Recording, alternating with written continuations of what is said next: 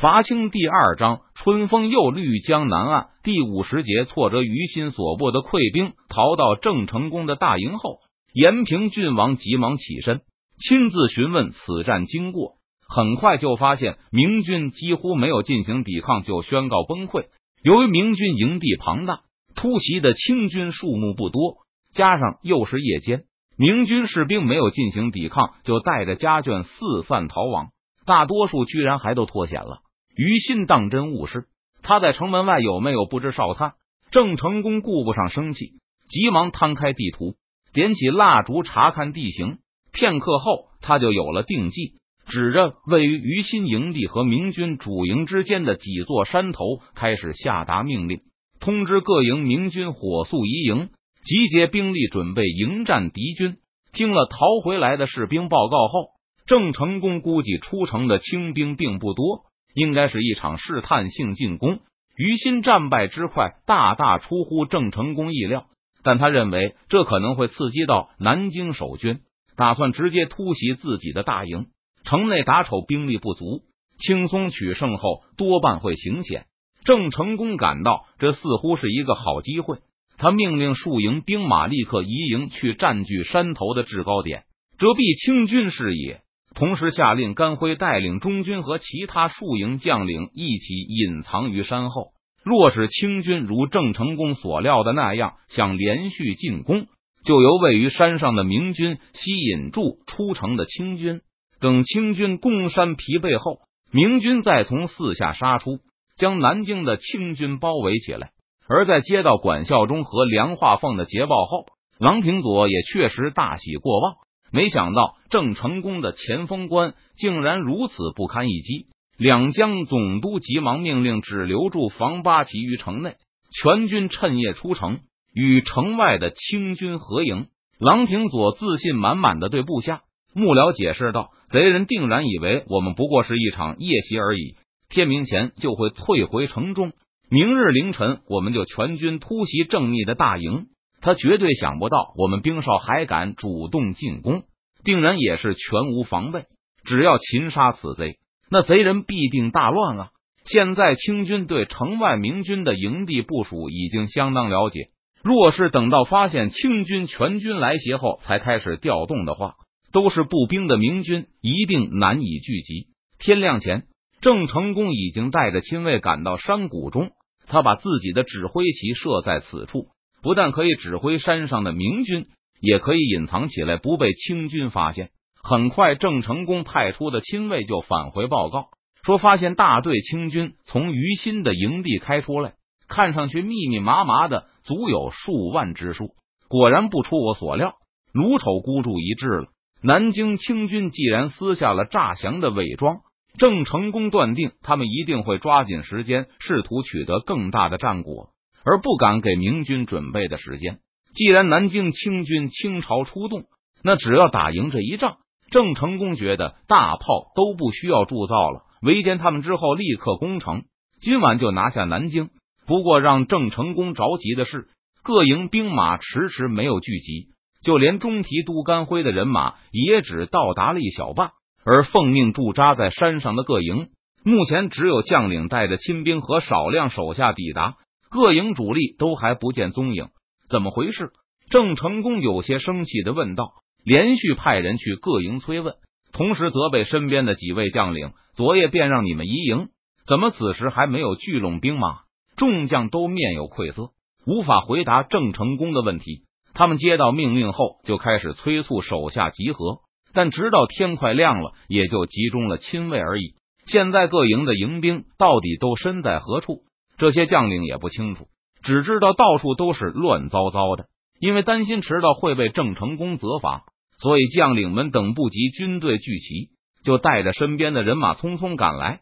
但没想到同僚也和他们一样，一直等到清军已经靠近明军战线，各营的部队还是远远没有到达。将领带着亲卫去前线后，后面的部队始终无法收拢赶来。驻扎在山上的四营兵马，理论上应该有一万甲兵，还有大量辅助的兵壮，但现在却只有两千多人，而且因为缺少人手而没有能够修建起坚固的工事。见山上兵力薄弱，就有人劝郑成功将两翼的兵力增援上山。郑成功一时难下决心，因为他本来认为在山上放上一万甲兵就足够了。等清兵因为攻山而精疲力竭的时候，他的中军就会和两翼的明军一起发起进攻，把清军合围消灭。若是现在把两翼的兵也增援上山，那么清军的哨探就可以不受阻挡的前进，观察到明军隐藏在山后的中军。而且，若是放弃了两翼，万一交战不利，明军的中军就反倒会被清军包抄了。或许各营兵马很快就会被军官带着赶到。现在贸然移动，只会平添混乱。郑成功犹豫片刻，还是没有下令增援，而是继续派人去后方催促，让增援部队加速赶路。此时清军已经抵达，见山上有明军旗号后，梁化凤和管孝忠稍一商议，就决定攻山，而不是继续沿着山边的道路行军。攻下这个山头后，清军就能获得开阔的视野。不至于对附近明军的数量和调动一无所知。现在梁化凤的两千五百步兵也与他会合，手握三千兵马，是清军将领中实力最强大的。用骑兵攻山恐怕不妥。管孝忠不反对攻山，不过他建议等一等步兵，保留骑兵作为预备队。这样，若是明军在清军攻山时发动反击，清军也能较快的做出反应。要是齐部混杂着尽数去攻山，大批明军突然从四周杀出，局面就会变得不可收拾。提督何必如此小心？梁化凤认为管孝忠过于保守，而且延误战机。正如总督大人所言，郑义定然想不到我们全军突袭。不过现在他们可能知道了，正在手忙脚乱的调遣兵马。要是我们在这里耽搁时间太多，突袭他大营时就会麻烦许多。管孝忠承认梁化凤说的有道理。既然清军是以小博大，冒险也是不可避免的。再说郑成功在此埋伏的可能性确实几乎不存在，就不再犹豫，而是下令清军的骑兵、步兵一起对山上的明军发起全面进攻。上万清军向山上发起仰攻，梁化凤和管孝忠的骑兵很快就冲进明军的战线。清军欣喜的发现，山上明军不仅数目有限，而且连工事都很不完备，只有部分地方修筑了一些单薄的木栅栏。看到清军骑兵不受阻碍的冲到近前，开始与明军厮杀，他们背后的步兵也快速的靠近。梁化凤得意洋洋的对管孝忠说道：“提督，请看，末将说的不错吧？这根本就是一支孤军而已。”他们连挖掘战壕的丁状都没有，而在山谷内，见清军已经开始冲山，后援还迟迟不到。郑成功急忙命令两翼的部队增援。若是山头丢失，那么清军就会把明军的部署一览无遗。但山上明军支撑的时间比郑成功想象的还短，差不多在他下令的同时，山头上的明军就已经开始溃败。这几天，明军疏于操练。昨天接到紧急命令后，这些士兵才急匆匆的告别家人，跟着将领、军官出战。上山后人心不定，也不知道后方的家属是否安全。还有一些最后赶到的士兵，他们找不到帮助搬运武器的府兵，就只能自己扛着盔甲、兵器一路跑来。上山后就已经累得气喘吁吁，而且还来不及休息，清军就已经发起了进攻。疲惫不堪的明军士兵很快就开始败退，也就是一刻钟的时间，管孝忠就看到山头上已经遍布绿旗。不过，返回的传令兵带来的消息非常令人吃惊，手下报告斩杀了明军三名总镇级别的将领，还擒获了一个。按理说，他们其中任何一人带领的部队都应该比山头上的全部明军都要多，而且攻上山顶后。立刻发现下面的山谷里居然打着郑成功的王旗，胡说什么？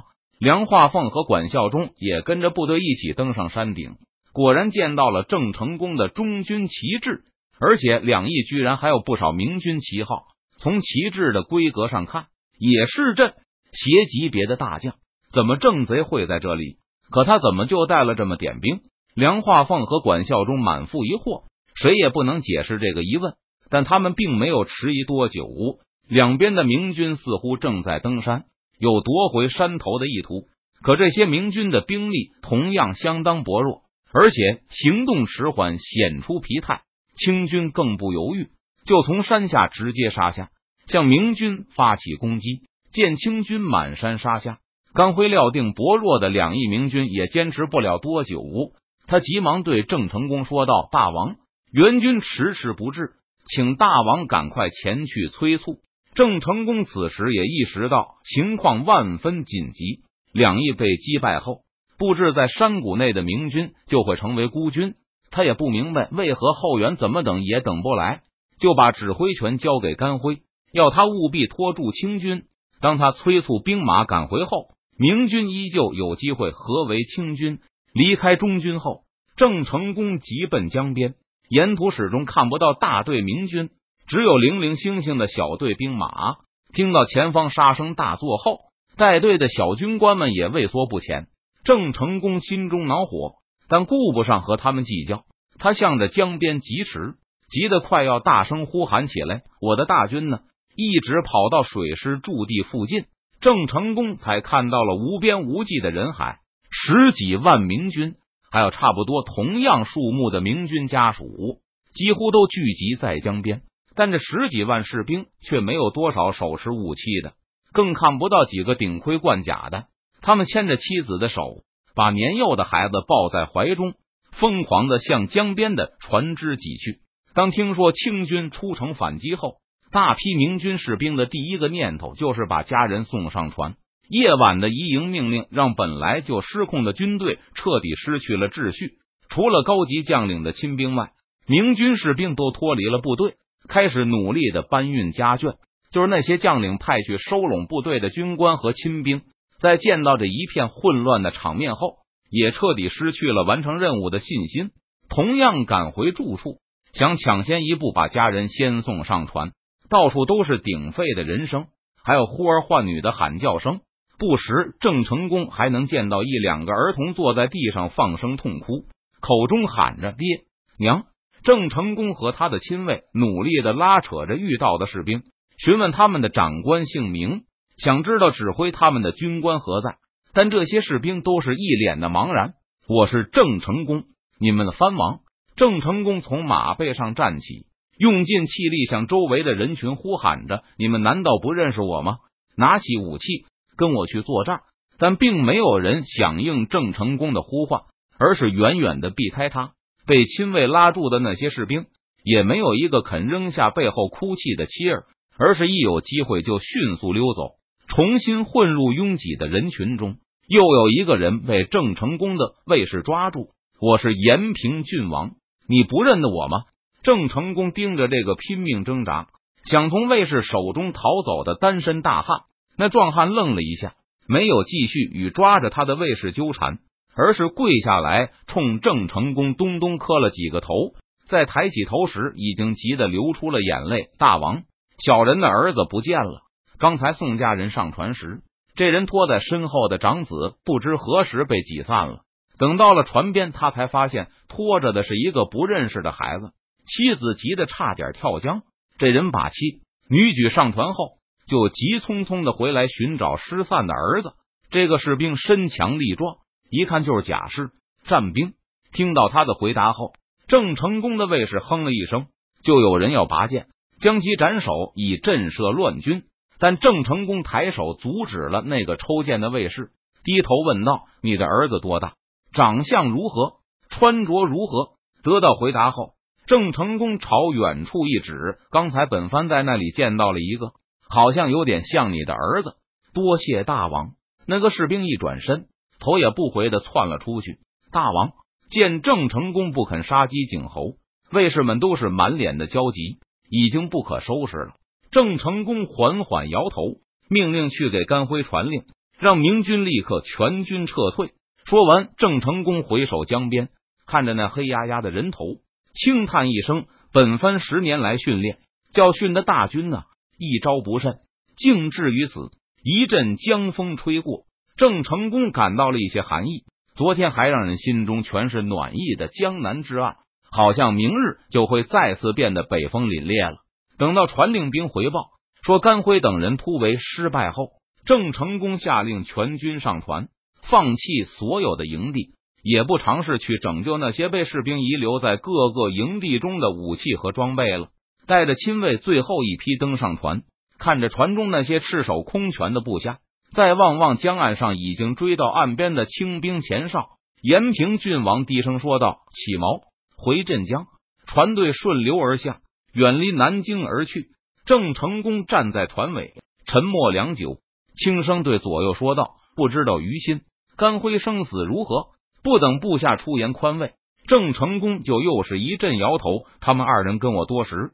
定然不肯投降，多半在没有相见之日了。可我真希望他们能投降啊！日后再投回来便是。被俘的于心和甘辉一起被押到两江总督郎廷佐面前，清军也知道他们二人是郑成功的左膀右臂，是闽军中声名赫赫的两位将领。昨晚被俘后，于心就再也没有见过妻子，不知道他现在身处何地。清兵把二人带到郎廷佐面前，就推搡着喝令他们跪下。于心耳中好像还回荡着妻子那撕扯心肺的哭喊声。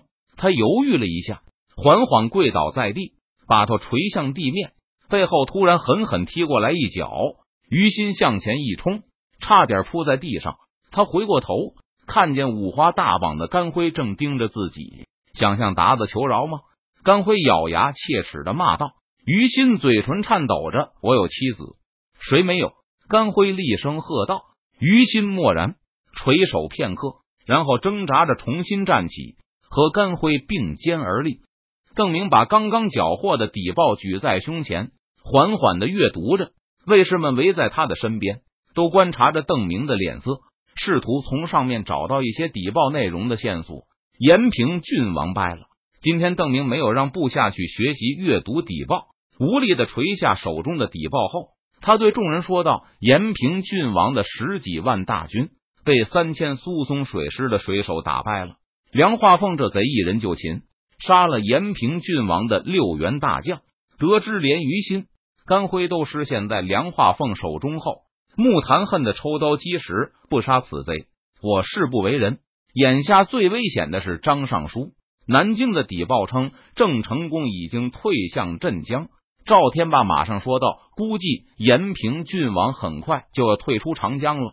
张尚书退路已断，军中还混杂家属，估计全军覆灭就在眼前。延平郡王只是退回镇江，未必不能重振旗鼓，再攻南京。”李兴汉马上说道。赵天霸和周开荒一起摇头，他们指出延平郡王本来就犯了大错，现在又突逢大败，就是闯王。西王复生也无法在这种逆境下收拾军心，更不用说郑成功还完全没有这方面的经验。张尚书的问题也是一样。赵天霸继续说道：“若是没有家属，还有可能众志成城，上下一心要杀出一条血路来。但张尚书军中也混杂家属，无法行军突围。为何？”李兴汉虚心请教道：“因为如果是正常的军队，有人跟不上队伍了。”同伴虽然难过，但知道留下就是死路一条，就会硬起心肠扔下他。但有几个人能硬起心肠扔下妻儿？而且一个人因为照顾妻儿留下，说不定会有很多人不走跟着留下了。赵天霸解释道：“首先，女人可能会心软，会不忍心看熟识的人掉队；其次，大家都会有所顾虑。今天因为这个人的妻儿走不快，所以把他一家扔下。”那明天自己的妻儿走不快，又该怎么办？若是张尚书不转战，或许还能维持几天。不过南京达子赶到，以张尚书现在的军容，也是打不过。若是张尚书打算转战他处，恐怕会更糟。不用达子打，军队就自行瓦解了。周开荒补充道：“一旦张黄岩开始行军，有的走得快，有的走得慢。”而且这将现在军中还是以家庭为单位，分崩离析是必然的下场。若是想助张尚书一臂之力，我该怎么办？邓明问道。那就要及时去与张尚书见面，说服他立刻男女分营。眼下延平郡王大败，张尚书说不定倒能听得进去。周开荒马上回答道：“他已经想过了这个问题，只要把家属都聚集起来，不允许独自行动，这军为了家人能脱险，说不定倒能豁出性命来，起码有机会带他们回湖广。不错，卑职也是这么想的。和周开荒一样，赵天霸早就知道邓明不会放弃任何机会，他同样暗自琢磨过善后问题。好，邓明轻轻点头。在邓明的前世，张黄岩试图转战巢湖等地，但携家带口的这军已经无法控制，在行军途中不断瓦解，最后只有两人和张黄岩得以脱险，返回舟山。